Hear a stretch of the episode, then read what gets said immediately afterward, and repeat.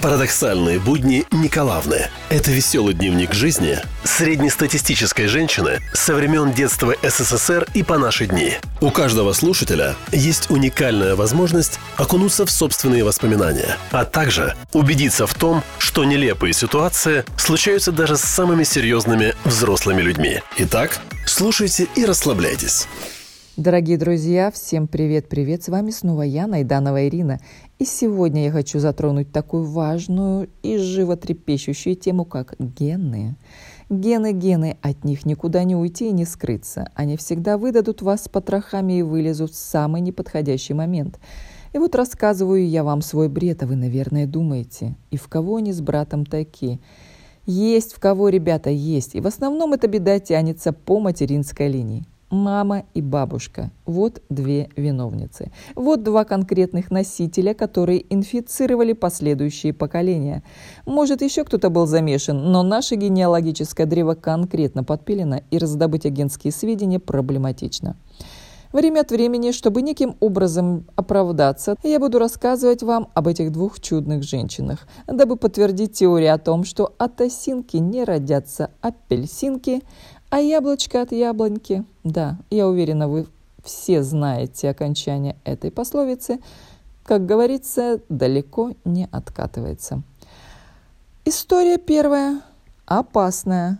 Про мамусика за окном. Как и все дети, мы с братом в детстве очень любили гулять. Очень. Консьержи раньше в наших подъездах не водилось, ключ никому не оставишь, поэтому что? Правильно, шнурок с ключом на шею.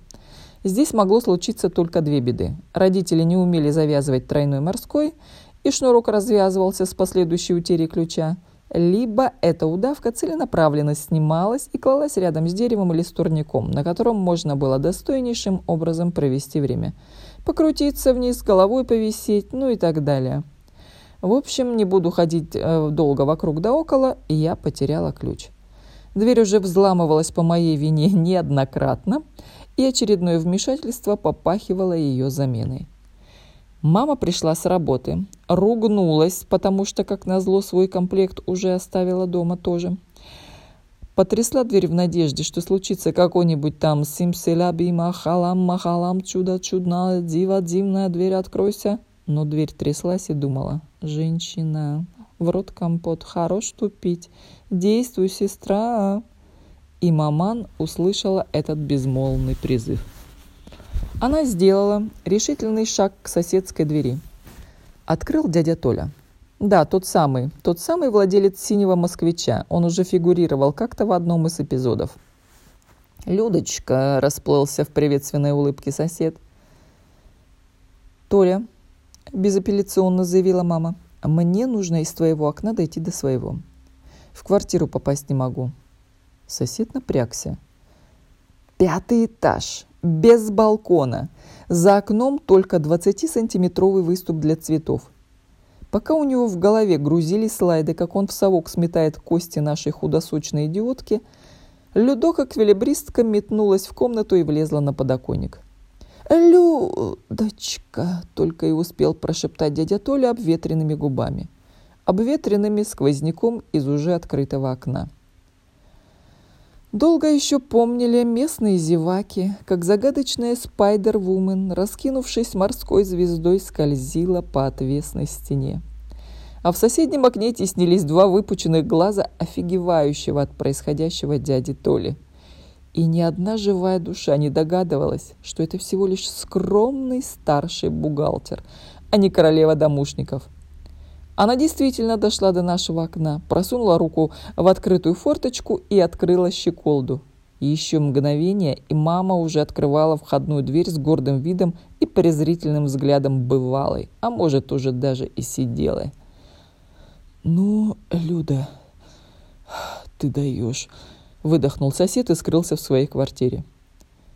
Только теперь я представляю, что примерно могла обсуждать семья дяди Толи вечером за ужином. А также пришло понимание, почему в нашей семье у всех по очереди горели уши и одолевала икота. Тем не менее, подвиг Мамусика вошел в анналы нашей фамильной повести временных лет. Мораль. В каждом из нас дремлют таланты. Главное – дождаться своей стрессовой ситуации. Ну что, друзья, как вам первая история про мамусика? Жду вас в следующей части. Ну так не будем долго ходить вокруг да около, друзья, продолжим. Вообще наша мама отчаянная дамочка. Годы скороходы, превратившие обратно в полено ни одного резвого буратино, каким-то чудеснейшим образом не трогают нашу маман. Вот возила ее как-то на ледовое шоу «Ромео и Джульетта». К слову, ей на тот момент было уже 70. Шикарнейшая постановка, сюжет, костюмы, техника артистов, поддержки, прыжки – все било точно в самую середину сердечной чакры. Мы с ней сидели обе, открыв рты – Мама, человек, посвятивший юность легкой атлетике, а также зацепивший по пути шрапнелью и другие виды спорта, пусть и на бытовом уровне, была просто под дурманом воспоминаний о лихих временах. Мне казалось, что она была готова откатать партии не только за наших выдающихся фигуристок Татьмянину, Дробязка, Волосожар, но и рискнула бы потеснить Ягудина с Костомаровым, ибо в мужских партиях всегда больше драйва и адреналинчика.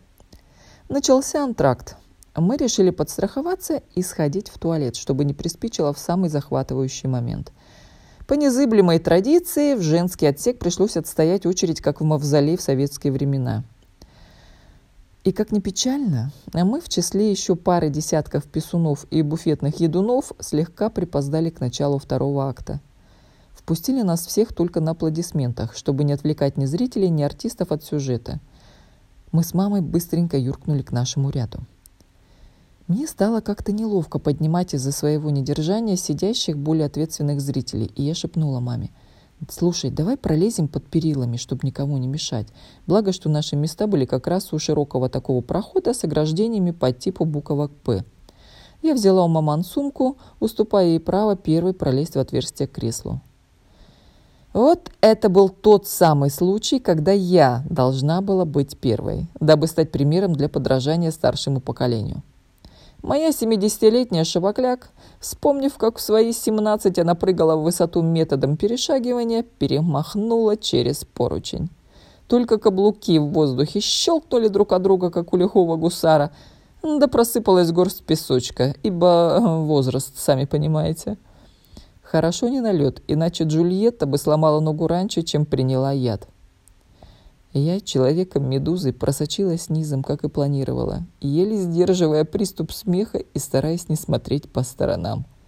Слава богу, она никому челюсть ногой не выбила во время своего эквилибра или не повисла на, пилир, на перилах старым пододеяльником. Попасть в черный список посетителей дебаширов не улыбалась.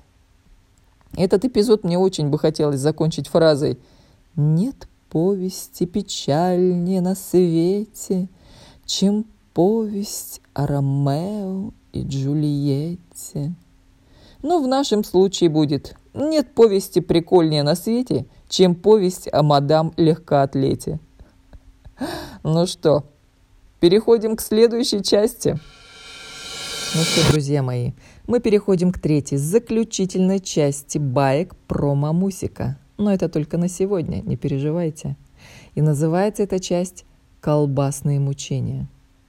Дело в том, что тема еды в нашей семье проходит красным пунктиром. То есть у каждого из нас есть свой тревожный пунктик, может быть даже не один, но раз речь сегодня идет о маман, то ей и отдуваться. Так вот, наша мама может за один присест съесть столько докторской колбасы, сколько купит. А покупает она ее всегда не меньше килограмма. Причем ест она ее без хлеба и без других отвлекающих вкусовые рецепторы от наслаждения факторов. Со временем, заметив, что другие люди почему-то не обладают столь пылкими чувствами к докторской и более того, очень часто считают ее вредной, мама решила дозу снизить. Пробовала покупать меньше, не то. Оставалась, знаете ли, какая-то недосказанность в желудке, несогласованность между ожиданием и порцией – Пробовала покупать, как обычно, но делить на две части. Одну съедать тут же в магазине, шучу, конечно, вторую прятать в холодильник на утро. В этом случае мама половину ночи нервно крутилась в постели. Уснуть она не могла, ибо перед глазами стоял нетронутый кусок колбасы безымянного доктора. Предпринимались попытки обмануть свою совесть. Она вставала с кровати под предлогом то попить, то пописить, лишь бы был повод подойти к холодильнику и кусить граммульку. Граммульку вожделенной мякоти. Ночь превращалась в бесконечные таракани бега. В очередную мучительную ночь, часа в четыре утра, последние тормозные колодки вышли из строя. Мамусик подбежала к холодильнику, и продрогшая колбаса совершила прощальное сальто мортали с полки в мамин желудок. Мамусик, довольная, быстренько юркнула в постель, заснула и утром решила, что нефиг себе менять схему питания, когда уже большая часть жизни прожита. Мораль. Не бойся сделать шаг навстречу счастью, даже если это холодильник или пара лишних кило. Ну что, друзья, я думаю, вам понравились байки про мамусика. И встретимся в следующих частях. А впереди еще будут истории про бабушку. И вот это будет трэш.